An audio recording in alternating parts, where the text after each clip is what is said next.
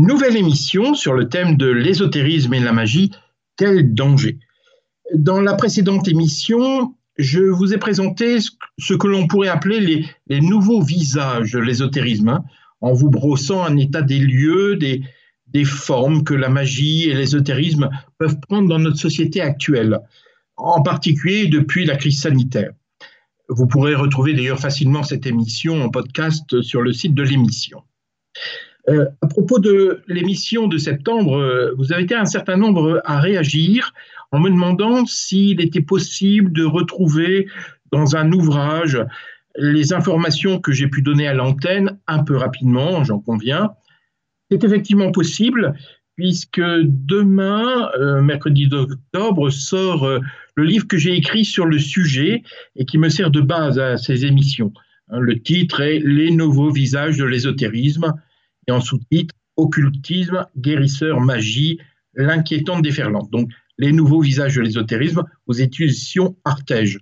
Vous trouverez facilement en, donc en librairie. Donc, si vous désirez aller plus loin, vous trouverez dans ce livre euh, des, des éléments complémentaires à ce que je peux vous donner dans ces émissions. Mais revenons maintenant à notre sujet. Je vous propose d'aborder cette question. Quelle différence entre la magie, l'ésotérisme, l'occultisme. Est-ce que ça veut dire la même chose? Est-ce que ça regroupe exactement les mêmes domaines? Et surtout, quel jalon euh, doit-on pour s'y retrouver dans euh, ce, monde un peu obscur? En effet, nous ne sommes pas toujours au clair hein, sur le sens que recouvrent les termes de magie, d'ésotérisme, d'occultisme. Euh, je remarque que souvent on les emploie un peu comme des synonymes. Et pourtant, vous verrez qu'ils ne, recouvrent, pas exactement les mêmes domaines. Mais aujourd'hui, dans cette émission, parce que y a beaucoup à dire, nous, nous allons simplement nous concentrer sur la question de la magie. Qu'est-ce que la magie? Et qu'en disent la Bible et l'Église? Vous le savez, il y a des chrétiens qui considèrent que la magie n'existe pas, euh, que c'est une forme de superstition, que la magie est de l'ordre de l'imaginaire. Mais alors, comment comprendre que la Bible mette sans cesse en garde les croyants contre les pratiques magiques euh, jusque dans le catéchisme de l'Église catholique qui accorde un chapitre à la magie et à la divination? Le pape François en parle aussi régulièrement souvent en off, si je puis dire, voyez, lorsqu'il euh, sort un peu de son, des textes euh, officiels, ça lui arrive plusieurs fois d'aborder cette question. Bref, toutes ces questions méritent qu'on s'y arrête quelques instants et qu'on fasse un peu le clair sur un domaine un peu embrouillé pour la plupart d'entre nous. Alors, qu'est-ce que la magie? Nous allons d'abord nous intéresser à la magie, mais je voudrais dissiper un malentendu qui pourrait exister. Quand je parle ici de magie, il ne s'agit pas d'illusionnisme hein, ou de prestigitation. Euh, l'illusionnisme, qu'on appelle simplement magie par extension, vous voyez, par, par analogie plutôt, euh, c'est une discipline artistique qui a pour but d'amuser, d'émerveiller des spectateurs en utilisant des, le détournement d'attention, des trucs, des techniques de manipulation. Hein, vous savez, on parle de tour de magie. Dans notre sujet, évidemment, nous parlerons plutôt de la magie qui s'apparente au domaine spirituel. Alors essayons de trouver une définition. Qu'est-ce que la magie? La magie se définit par l'utilisation d'un ensemble de rituels ou de pratiques. Il cherche à obtenir une action sur le monde matériel, obtenir un résultat concret, si vous voulez. Hein. Ça peut être une guérison, un bienfait ou que sais-je encore mais en utilisant des moyens surnaturels et non pas naturels. cela passe par euh, des formules, hein, c'est ce qu'on appelle les incantations. Euh, ça peut, on peut utiliser également des objets, des baguettes de bois, par exemple la fameuse baguette magique hein, que tout le monde connaît. Mais c'est aussi des cartes, le tarot, des potions, des pierres, des cristaux, des pendules. Voyez. Ces rituels sont mis en œuvre par une personne particulière qui a la légitimité et le pouvoir d'exercer ce type de rituel. On les appelle généralement des magiciens, des sorciers, des mages, ou dans un contexte musulman qui, s'est pas mal développé aussi dans nos pays, on parle de marabout. C'est la même chose finalement. Ainsi, pour que la magie fonctionne, si vous voulez, Il faut donc une personne, une personne adéquate, et capable d'utiliser un rituel spécifique. Il doit suivre scrupuleusement. La moindre entorse dans l'exercice du rituel le rend inopérant. Alors les fonctions de, la magie peuvent être diverses. Là, je me situe aussi comme historien des religions, si vous voulez. Euh, on repère euh, des magies de la fertilité ou de la chasse. Il y a des magies de l'amour, il y a des magies de la guerre. Euh, certaines magies sont protectrices ou prémunissent d'un danger. Ou alors, au contraire, il y a des magies qui sont maléfiques, parce que leur finalité est de nuire, soit à la santé, soit au bien d'autrui, un troupeau ou que sais-je encore. Leur but vise toujours là euh, une destruction et un échec. Et on parlera plutôt de sorcellerie que de magie dans ces cas-là. D'après les historiens des religions, il y en a quelques-uns qui se sont intéressés, hein, depuis le 19e siècle, on va dire, euh, un certain nombre se sont intéressés à ces questions. Ils ont pu remarquer que la magie a toujours coexisté avec la religion. Et fait comme la religion, euh, la magie se définit finalement comme une relation de l'homme au sacré, au transcendant, au monde invisible, au monde spirituel.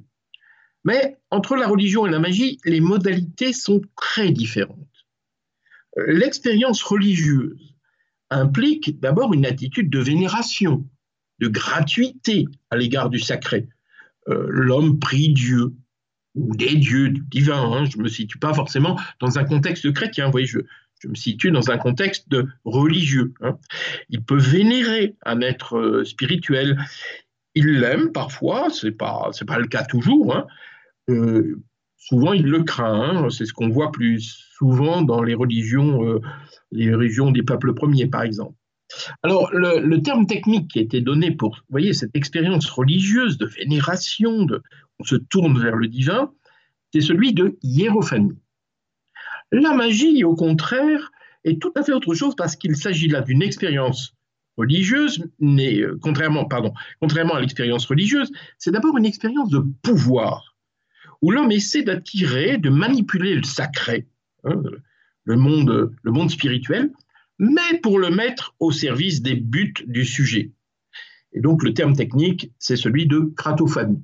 Ne retenez pas, hein, c'est juste pour que vous sachiez en tout cas qu'on a donné ces noms-là. Bon. Euh, vous ignorez, vous n'ignorez pas que la, magie est aussi vieille que le monde, hein. plus exactement aussi vieille que l'homme, pour être précis. Les peintures rupestres que l'on retrouve dans certaines grottes, je pense à celle de Lascaux par exemple, qui date de 15 000 ans avant Jésus-Christ, montrent souvent des, scènes de chasse qui ont fait l'objet de rituels magiques. Et la religion également est aussi vieille que le monde ou que l'homme. On vénère un ou des dieux, des forces spirituelles ou des esprits de la nature, mais sans forcément, contrairement à la magie, attendre un retour, si vous voulez, matériel, simplement pour bénéficier de la bienveillance ou de la bénédiction des, êtres spirituels. Vous voyez, on n'est pas dans le même contexte. Les historiens des religions montrent aussi que la magie et la religion ont toujours été finalement en concurrence l'une vis-à-vis de l'autre. Quand l'une prospère, l'autre décline. Quand la religion, et là je me situe quelle que soit la religion, hein, euh, quand, la religion est en crise, ce que le christianisme connaît un petit peu aujourd'hui, hein, dans, nos pays de vieille chrétienté en tout cas, euh, la magie à ce moment-là reprend toute sa vigueur. La présence de la magie, dans une société c'est toujours le signe qu'il y a une forme de soit de décadence religieuse ou en tout cas un recul de la religion. Et puis, je dois encore ajouter une chose, c'est qu'entre la religion et la magie, euh, il y a finalement des zones grises, si je puis dire, hein, ce qu'on appelle le magico-religieux. Par exemple, je vais vous donner des exemples, hein, vous, allez comprendre. Vous voyez, par exemple, quand on pratique les rogations, je le fais dans ma région hein, comme prêtre, euh, ce sont les bénédictions des champs, des récoltes, des vignes, etc. Évidemment, il y a un côté religieux. Quand l'érogation consiste à rendre grâce au Créateur pour les fruits de la terre qui vont assurer notre subsistance. Mais elles peuvent aussi, pour certains, participer à avoir un côté magique lorsqu'on considère que ces bénédictions vont protéger les récoltes contre les calamités naturelles ou le malheur voyez, il, peut y avoir des zones où on est entre les deux. Vous voyez. Euh, un autre exemple peut-être euh, plus basique euh, et qui est un peu en voie de disparition, mais je suis sûr que vous l'avez déjà vu. Vous savez, de temps en temps, il y a des footballeurs qui, avant d'entrer sur le terrain, font un signe de croix avant de commencer un match. Alors, il s'agit bien d'un geste religieux, puisque le, footballeur se, signe hein, au nom du Père, du Fils et du Saint-Esprit, mais c'est aussi un signe magique, puisque ce signe a d'abord pour but d'attirer la chance afin de gagner la partie. Vous voyez, c'est ce qu'on appelle le magico-religieux. Après un petit peu avoir défini un petit peu la, magie, euh, je, voudrais voir avec vous les, les grands principes. Sur quoi cela repose? Alors la magie repose sur deux principes principaux. Ce qu'on appelle la loi de la sympathie, savoir que le semblable appelle le semblable, je vais vous expliquer hein, très concrètement ce que ça veut dire, et une deuxième loi qu'on appelle la loi de la contagion, à savoir que ce qui a été mis en contact continue à agir à distance. Alors d'abord, la loi de la sympathie qui est très importante parce que vous allez voir tout au long de l'année, quand nous aborderons des, thèmes plus concrets, euh, que ce soit la divination, mais, ou d'autres choses, hein, d'autres domaines euh, très concrets, on retrouvera sans cesse ces deux lois. C'est pour ça que je vous, les expose maintenant, parce que il revient, ces lois vont revenir sans cesse. Alors, la loi de la sympathie repose sur le principe de la similitude ou de la ressemblance, si vous voulez. Dans ce principe, on affirme que tous les éléments de l'univers, quels qu'ils soient, hein, les, plantes, les animaux, mais aussi, euh, voilà, sont tous liés les uns aux autres. Et en particulier, les éléments du macrocosme. Dans le macrocosme, vous voyez, c'est la partie la plus, la plus large, si vous voulez, la plus, la plus grande, euh, c'est la Terre, les planètes, le cosmos. Euh, et du microcosme, ce qui est le microcosme, c'est l'homme, et ça peut être ses organes, si ce n'est ses cellules, finalement sont en correspondance et fonctionnent de la même manière. Le microcosme étant finalement un reflet du macrocosme. Très concrètement, euh, vous avez certainement tous entendu parler du rituel de la danse de la pluie. Hein, c'est un, voilà un principe, euh, voilà une pratique magique qui est connue dans, dans de nombreuses régions du globe. De quoi s'agit-il? Il s'agit de faire en petit que l'on attend en plus grand. Donc on verse de l'eau par terre, on, danse en ondoyant, vous voyez, pour imiter l'eau qui coule, dans le but d'attirer en plus grand, c'est-à-dire la pluie. Donc on verse de l'eau pour en petit, si vous voulez, euh, pour euh, obtenir quelque chose de manière plus large, si vous voulez. On peut aussi utiliser des tambours pour imiter le son du tonnerre, par exemple. Bref, on reproduit en petit ce que l'on attend en plus grand. Et cela en vertu des liens entre le, microcosme et le macrocosme. Un autre exemple, peut-être aussi euh, assez connu, vous savez, euh, dans certaines euh, tribus ou de certaines pratiques magiques, on utilise des figurines, des poupées qui représentent des personnes, on appelle ça des dagides, hein, pour être très précis, et on les transperce avec des épingles ou des clous. Donc, par exemple, en, transperçant une, poupée, si vous voulez, euh, avec des épingles dans les yeux, par exemple, eh on espère rendre aveugle la personne qu'elle représente. Le semblable produit le semblable.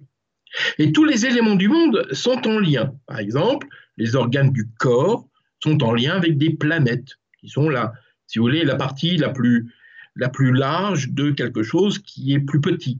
Donc la tête a un rapport avec le Soleil, la Lune avec la poitrine, Mars avec tout le système musculaire, etc.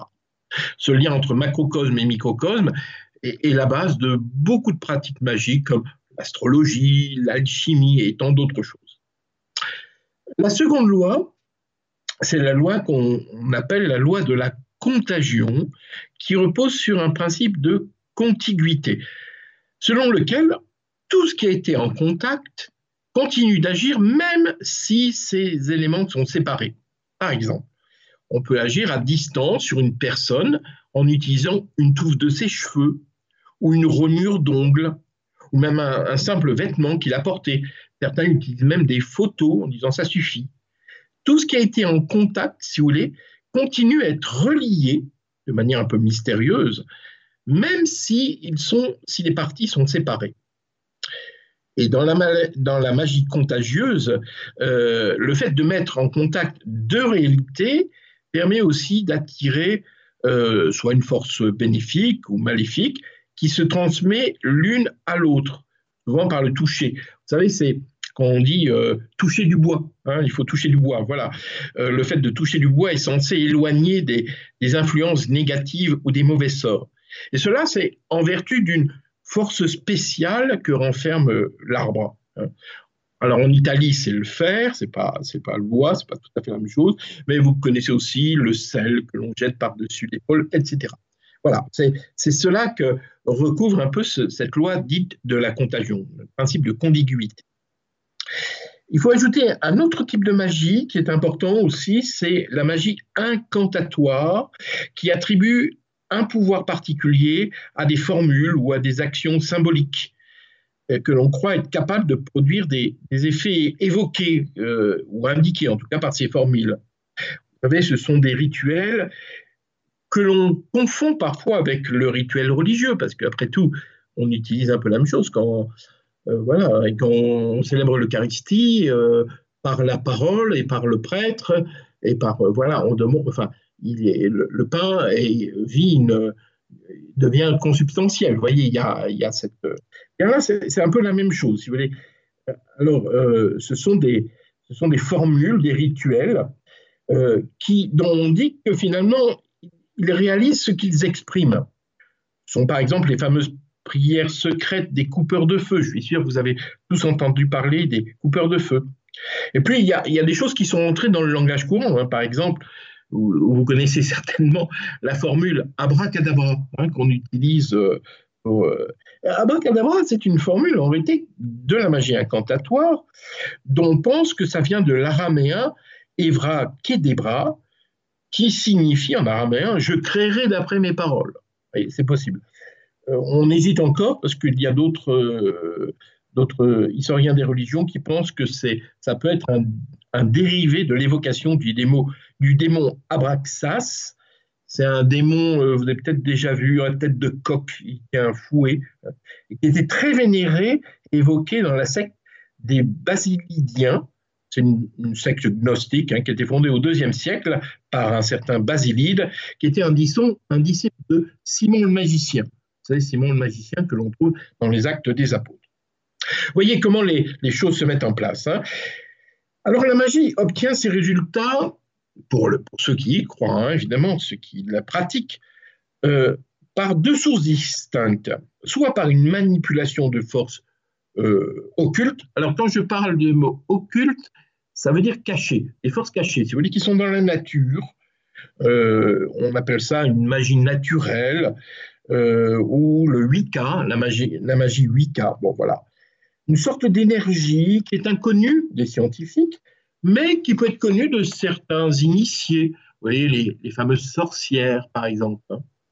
Alors ça, c'est une, première source. Et il y en a une autre, c'est une action qui vient directement d'êtres spirituels, des entités, des esprits, des éons, hein, les, les noms sont différents, qui sont présents dans un monde parallèle au monde naturel, donc un monde surnaturel, vous voulez que nous, on appelle le monde invisible, et que dans, dans la magie, on appelle le monde astral, ou peu importe les termes.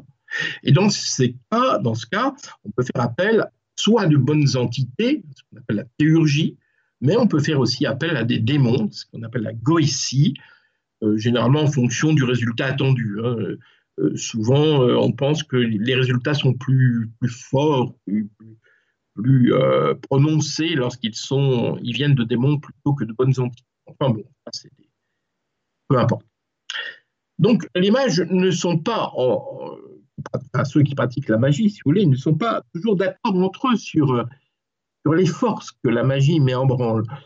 Il existe plusieurs avis à ce propos. Mais tous différencient une magie blanche, qui serait positive, bénéfique, d'une magie noire, qui serait négative, destructive. Mais sur ce point, la Bible et les religions monothéistes, hein, euh, quelles qu'elles soient, ne font jamais de différence entre une magie blanche et une magie noire. Pour la Bible et pour l'Église, hein, la magie, c'est de la magie. Et ça n'appartient pas au monde de Dieu, on verra tout à l'heure. Hein. Et il y a toujours une mise en garde contre cette, la magie. Je vous donne un seul exemple, mais il y en aurait bien d'autres. Dans le livre du Lévitique, vous le trouverez au chapitre 18, versets 10 à 12, il est dit ceci, On ne trouvera chez toi personne qui fasse passer au feu son fils ou sa fille, qui pratique la divination, incantation, mantique. Mantique, c'est une forme de divination, vous voulez, hein, euh, ou magie. Personne qui use de charme, qui interroge les spectres et devins, qui invoque les morts, car quiconque fait ces choses est en abomination au Seigneur ton Dieu.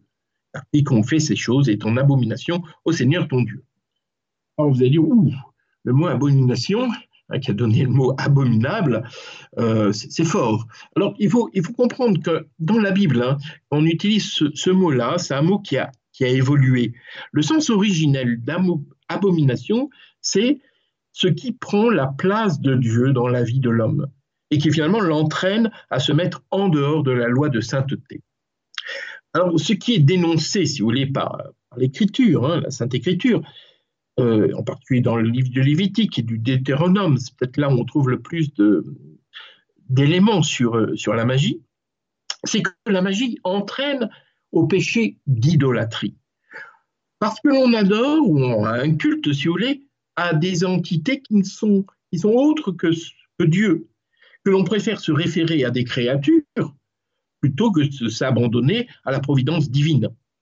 Euh, la magie, si vous voulez, est une sorte d'affront que l'on fait à Dieu. Euh, Saint Paul, lui, euh, quand il parle de la magie aussi plusieurs fois, hein, et il le classe dans un, il le considère comme une sorte de désordre de type moral. Vous voyez par exemple dans l'Épître aux Galates, au chapitre 5, verset 19, il dit On sait bien ce que produit la chair, fornication, impureté, débauche, idolâtrie, on y arrive, magie, haine, discorde, jalousie. Je ne vais pas jusqu'au bout de. Voilà. Vous voyez, il met la magie finalement comme, voilà, comme euh, un, un, désordre moral, si vous voulez, ou en tout cas associé à l'idolâtrie.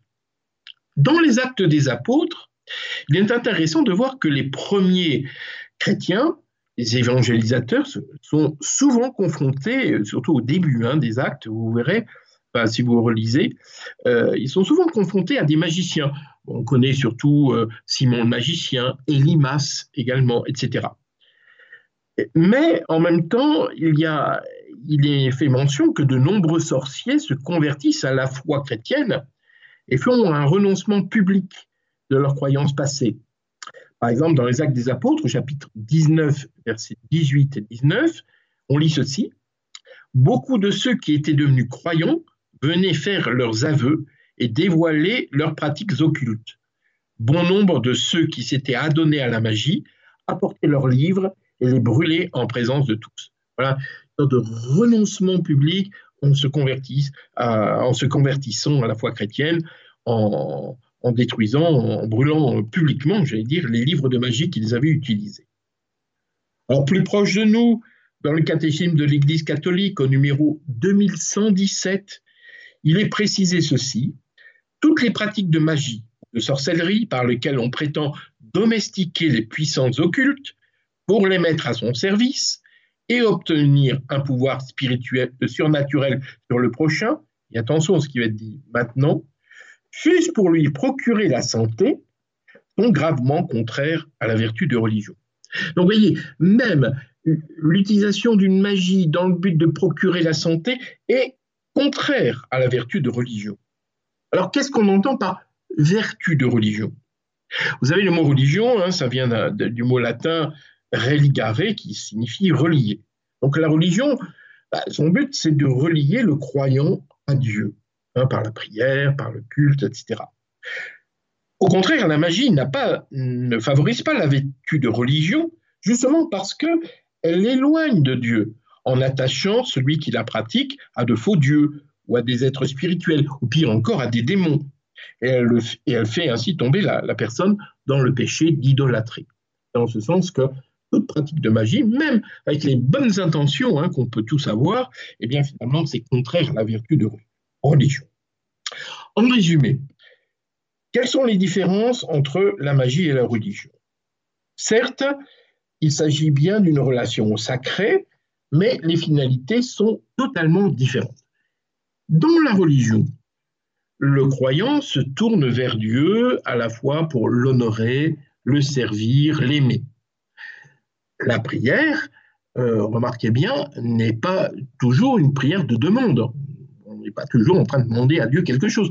Il existe de très belles prières qui n'ont rien à voir avec des prières de demande. Je pense aux, prières de louange, prières d'adoration ou le chapelet. Hein, vous voyez bien, il s'agit pas de, on n'est pas toujours à vouloir obtenir de Dieu, hein, donne-moi ci, donne-moi ça, donne-moi telle, telle faveur.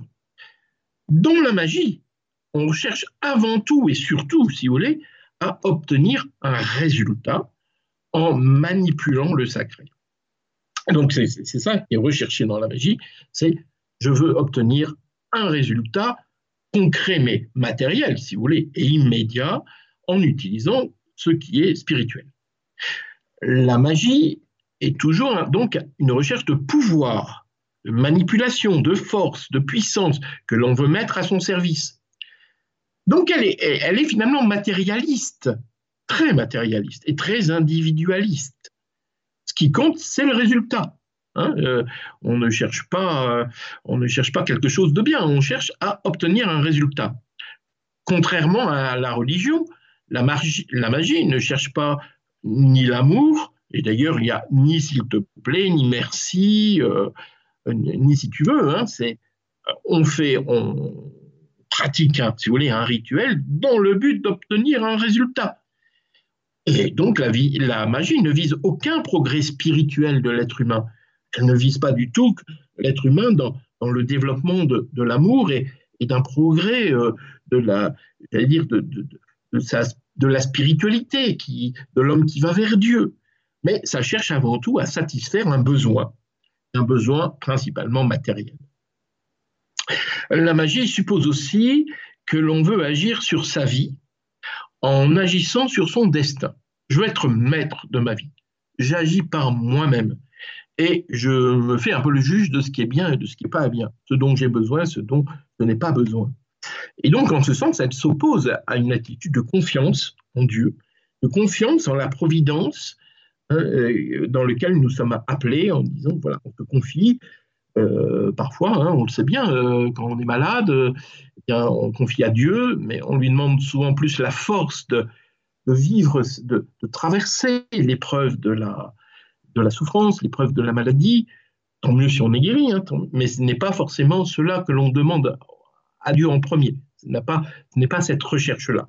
Mais de, que la maladie puisse être aussi un lieu pour grandir d'une certaine manière, ou pour nous associer aussi euh, au Christ qui a, souffert pour la, pour la conversion du monde. Vous voyez, on n'est pas dans les, mêmes, euh, dans les mêmes réalités, si je puis dire. Enfin, la magie, euh, parce qu'elle repose aussi sur des principes de mensonge, et là on le verra beaucoup plus dans la prochaine émission sur l'ésotérisme, l'occultisme, vous allez voir, c'est un, domaine un tout petit peu plus large que ce que je viens d'aborder là euh, aujourd'hui. Eh bien finalement, euh, ça éloigne de la vérité révélée. On nous fait croire qu'il y a des esprits qui sont comme ci, comme ça, qui peuvent apporter tel bien, etc. Enfin bref, il y a une sorte de, de cosmologie ou de vision un peu du monde invisible, mais selon des principes qui n'ont rien à voir avec ce que Dieu nous a révélé et, ce l'enseignement que, nous recevons aussi par, par l'Église. Et cet éloignement de la vérité, finalement, est, assez dommageable. Elle est dommageable pour l'âme des individus, parce que n'oublions pas que, et c'est là où ça rejoint euh, euh, un aspect démoniaque aussi, et c'est pour ça que la, la magie est très exploitée par les démons, que Peut-être que la magie n'a pas, j'allais dire, des effets, encore que il faut, pondérer ça, ce que je vais vous dire, hein. des effets gravissimes sur le corps, c'est pas toujours euh, beaucoup plus psychologiquement, hein, parce qu'il peut y avoir des dépendances à la magie, on, le voit bien, spirituellement, spirituellement, là, il y a vraiment un véritable danger. Et on sait bien que le, le diable, les démons, ce qu'ils veulent, c'est nous, entraîner l'homme à la damnation. C'est ça qu'ils visent ne vise pas euh, l'immédiat. Hein. Ce qu'il veut, c'est que finalement, on, se détourne de Dieu et que l'on finit par croire aussi un, tas de choses qui finalement nous détournent de Dieu, nous éloignent de la vie, nous éloignent de l'amour. Et finalement, le grand danger, c'est que à, force de s'éloigner, on peut aussi, euh, il y a le danger de la damnation. C'est peut-être voilà la, pointe du danger que représente la magie. Eh bien, je vais m'arrêter là pour l'instant, hein, parce que je voudrais quand même vous laisser un peu la parole. Alors, nous allons prendre une petite pause musicale. Alors, n'hésitez pas, si vous avez des questions ou des témoignages, hein, comme vous le voulez, euh, à poser vos questions. Et puis, dans une seconde partie de cette émission, je me ferai un plaisir d'essayer d'y répondre. Je ne garantis pas que je saurai répondre à tout, mais j'essaierai en tout cas d'apporter quelques points de réflexion. Peut-on y aller, Père? Oui. Voilà, alors je il y a Christiane qui va en direct vous poser une question. Elle nous appelle des Alpes-Maritimes. C'est à vous, Christiane. Le père Jean-Christophe vous écoute. Euh, je vous appelle parce que, comme beaucoup de personnes qui sont malades, on a des, des aides ménagères. Et j'en ai une que je devrais peut-être reprendre, je ne sais pas, c'est pour ça que je vous appelle. Parce qu'en fait, euh, elle n'est elle, est pas vraiment croyante, elle me l'a dit. Mais d'après tout ce qu'elle dit, tout ce qu'elle veut faire et tout, c'est à peu près tout ce que Jésus nous demande de faire. Par contre, euh, là, elle m'a dit qu'elle euh, elle est beaucoup pour, justement pour la nature et elle demande à la nature de lui donner de l'énergie tous les jours. Elle me dit, je sens que vous, vous n'êtes pas trop bien en ce moment, qu'il faut que je vienne vous revoir parce que je, bon, mon caractère qui n'est pas toujours très enjoué, quoi. Hein, déprime un peu.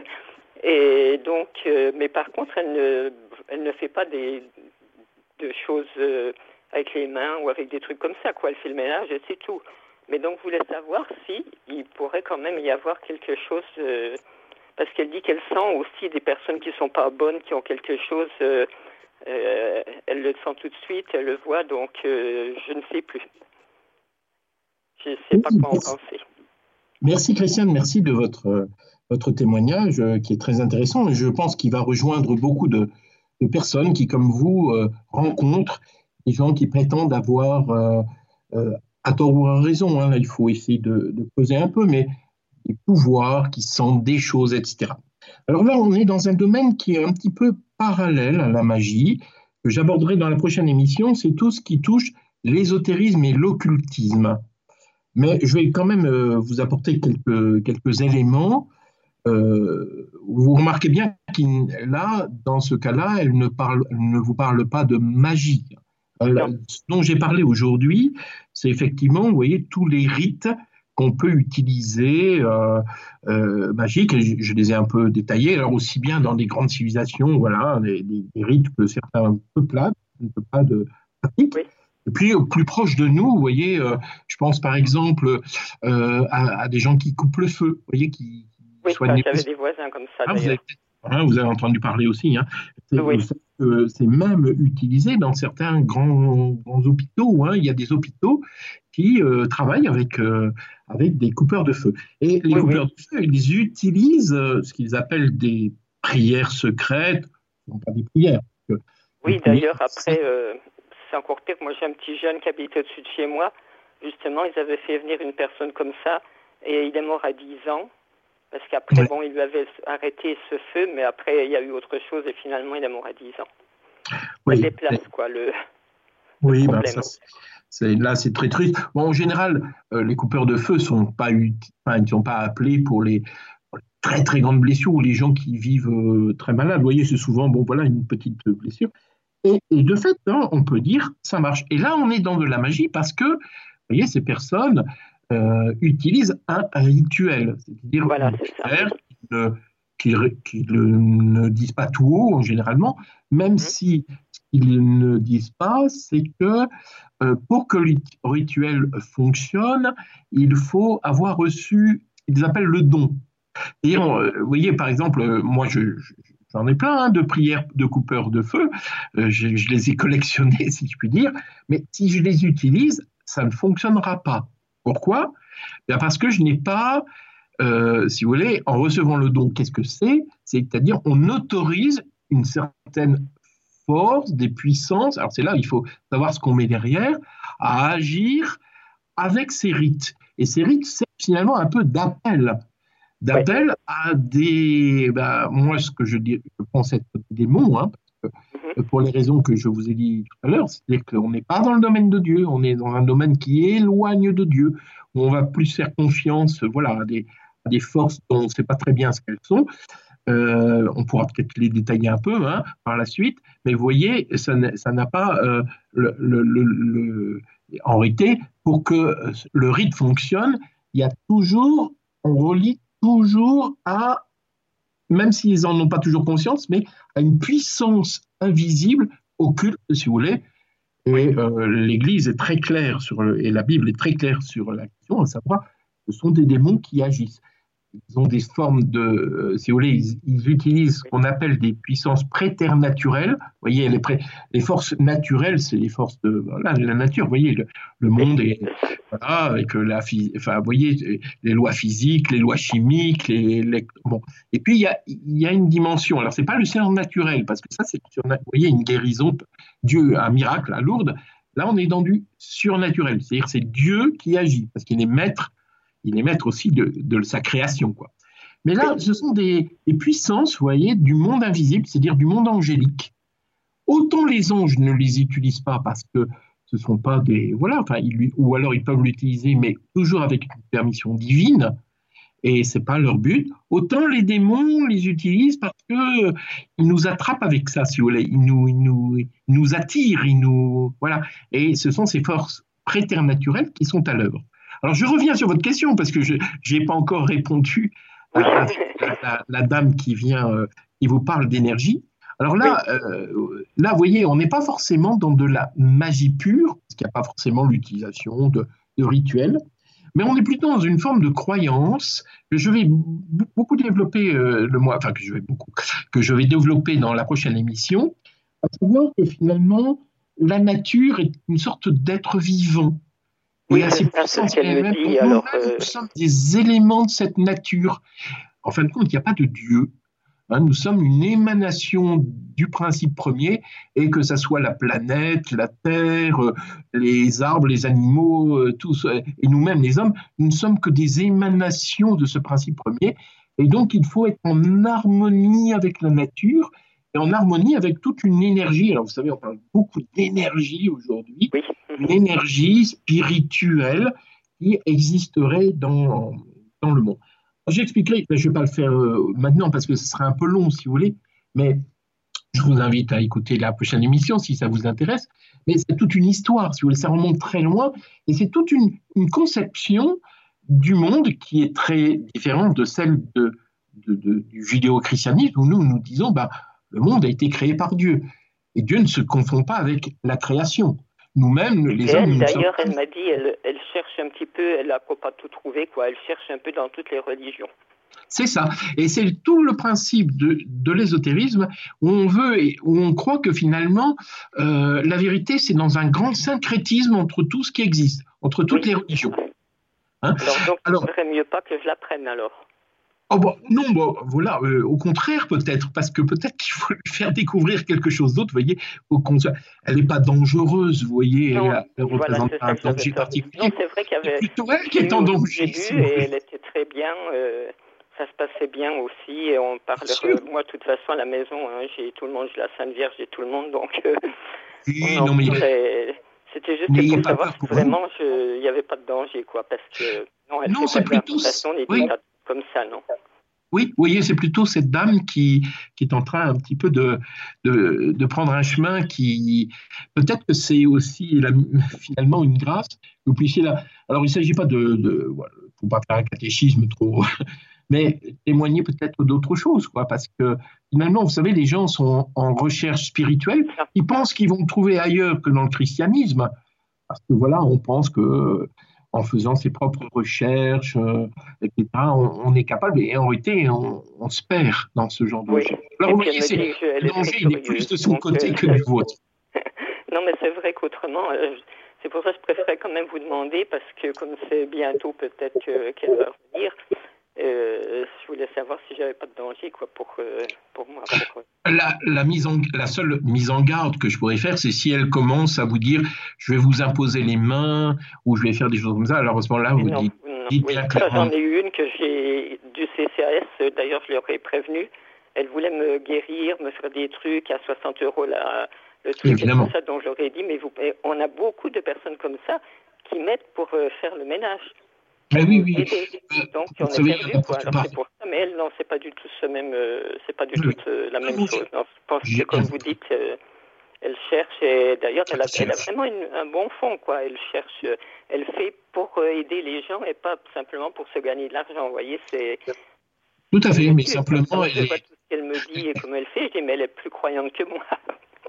Euh, oui, mais c'est pas attention, hein, ne, ne dis pas ça parce que c'est pas c'est une, croyance qui n'est pas une croyance euh, telle que nous nous l'exprimons. Hein, c'est une recherche qui est plus païenne entre guillemets. Vous voyez, c'est pas quand je dis ça, il n'y a aucune agressivité. Hein, vous voyez, c'est euh, disons avec des des, des conceptions. Hein, je, je, je, développerai un peu une pensée. Si je, je, disais ça parce qu'en fait, elle ne va critiquer personne, elle ne va juger personne. Euh, voyez, tout ce que Jésus nous dit, en fait, dans ce sens-là, ben, elle va pas se mettre en colère contre les gens qui sont en colère contre elle. Donc c'est vrai que là-dessus, euh, elle fait beaucoup de tout ce que Jésus nous demande, quoi, voyez. Oui, mais là, on est dans un point de vue moral et on n'a pas le monopole du cœur. Hein. Vous savez, moi, je ne suis pas d'une famille chrétienne et euh, ma famille n'est pas, voilà, est capable de faire beaucoup de bien sans être croyant. Euh, c'est pas, si vous voyez, le propre du croyant n'est pas forcément de faire le bien. Nous sommes, nous, appelés à faire le bien, mais ce n'est pas le propre du croyant. Euh, c'est plutôt, vous voyez, c'est prendre, elle, elle, est sur un chemin qu'elle pense être bon, mais qui finalement va la perdre plus qu'autre chose. Voilà, oui, oui. c'est là le, le, la, la, prudence à avoir. En tout cas, merci de votre témoignage, euh, très intéressant. C'est moi qui vous remercie, merci beaucoup. Je vous en prie. Au revoir. Au revoir. Mais, merci, merci Christiane. Euh, ah. Père, bon, il nous reste quelques sept minutes à peu près, et oui. il revient souvent une, une, une réflexion euh, sur les superstitions, vous savez, euh, qui, euh, voilà, le pain à l'envers, vous connaissez, même s'il y a une, une, parfois une explication historique, si de suite, je passerai là-dessus, mais peut-on être, voilà, que catholique vraiment croyant? Et des fois, prendre les superstitions, voilà, j'ai bien compris la question. Voilà, peut-on, parce que ouais, oui, oh là, le bon Dieu qui je vais être puni, j'ai fait ça, oh là là, qu'est-ce qui va m'arriver, sept ans de malheur, enfin, si tu vous connaissez la suite. Hein. Oui. Alors d'abord, je pense qu'il faut distinguer la magie de la superstition. La superstition, c'est plus une attitude d'ordre psychologique où l'on craint finalement d'être entraîné dans ou être le jouet d'influences mauvaises, etc. Et euh, on va adapter un certain nombre de comportements que l'on pense pouvoir nous prémunir de, de dangers. Alors, vous voyez, c'est, il ne faut pas passer sous une, sous une échelle, il faut faire attention à un certain nombre de choses, parce qu'on sent que l'on ne maîtrise pas très bien euh, un destin qui nous semble un peu aveugle. La magie, c'est tout autre chose. Hein, je vous l'ai expliqué. La magie, c'est au contraire utiliser ces forces-là. Ce n'est pas forcément de la peur. Vous voyez, il n'y a pas de peur. Ce n'est pas un phénomène de peur. Oui, Donc, et, et pardonnez-moi de vous couper. Et souvent, on, on, veut réparer en faisant vite un signe de croix. Vous voyez, un peu furtif. Oui, voilà. Mais vous voyez, c'est un phénomène plus qui est, de, qui est apparenté plus à un phénomène de psychologique de protection. Alors, évidemment, c'est là où par derrière, il y a une question de foi. Et finalement, à quoi fait-on confiance? Est-ce qu'on se réfugie en Dieu? Ou est-ce qu'on se réfugie avec des, des gestes que l'on pense qui vont avoir un, un, certain pouvoir Ça reprend un peu, euh, voyez, cette pensée aussi de toucher du bois ou toucher du fer, etc. Et alors la superstition, évidemment, euh, qui n'est ni religieux ni, de la magie, vous voyez, c'est encore un, petit peu quelque chose d'autre. Et, d'abord, euh, le signe d'une sorte de, de c'est-à-dire d'une peur que l'on maîtrise mal ou d'un manque de confiance. Alors, euh, après, ça peut se mêler à de la religion en disant, mais attention, si je fais pas ça, est-ce que Dieu ne va pas finalement me juger, ne va pas euh, me créer des problèmes? Et c'est là, il faut quand même que nous, nous puissions rappeler que Dieu n'est pas un, un, punisseur, il n'est pas là, euh, au contraire, c'est d'abord un, sauveur. Et nous faisons, euh, c'est un Dieu qui ne regarde pas, euh, j'allais dire, les actions que nous menons les unes après les mais il veut nous entraîner d'abord à l'amour et à la confiance. Alors, l'opposé, je dirais, de la superstition, bah, c'est la confiance et l'espérance. Et je crois que ce qui est très important, si on peut être de nature, parce que vous voyez, c'est une question de nature. Il y a des personnes qui sont de nature superstitieuse, quelle que soit leur religion, quelle que soit leur foi, qu'ils soient chrétiens ou pas chrétiens. Et là, euh, il faudrait les inviter à dire, mais ayez confiance, mettez votre confiance en Dieu plutôt qu'en des gestes euh, qui finalement ne mènent à, rien, finalement, qui ne sont que des gestes auxquels on prête des pouvoirs qu'ils n'ont pas. Voilà, je ne sais pas s'il si y a une autre question, une minute. Je ne vous entends plus. Oui, il non, non, pardonnez-moi. Ah, il n'y a, pour l'instant plus d'autres questions. Euh, voilà. C'est bien. Donc, ben, moi, je, vais en profiter pour euh, saluer tous les auditeurs, les remercier de leur écoute, les inviter aussi, euh, si ça les intéresse, à, écouter le, les émissions en podcast. Hein, c'est facile à trouver. Absolument. Et, puis, donc, prochaine émission donc sur l'ésotérisme, l'occultisme. Quelle différence Qu'est-ce que c'est? Ça reprendra des éléments qu'on a vus avec Christiane tout à l'heure, hein, toutes ces croyances, ces énergies, etc. On va essayer de regarder ça. Et puis dans les autres émissions, eh bien, on abordera des, thèmes plus concrets comme la divination, etc. on abordera certains, certains thèmes euh, au cours de l'année. En tout cas, je vous bénis tous et je vous dis à très bientôt. Amen. Merci Père, merci beaucoup. Donc euh, Les, auditeurs et auditrices ont bien entendu. On peut vous retrouver en podcast. Et puis euh, rendez-vous est pris. Euh, merci infiniment pour le contenu de votre émission. Bonsoir. Je vous dis à très bientôt Père. Belle soirée.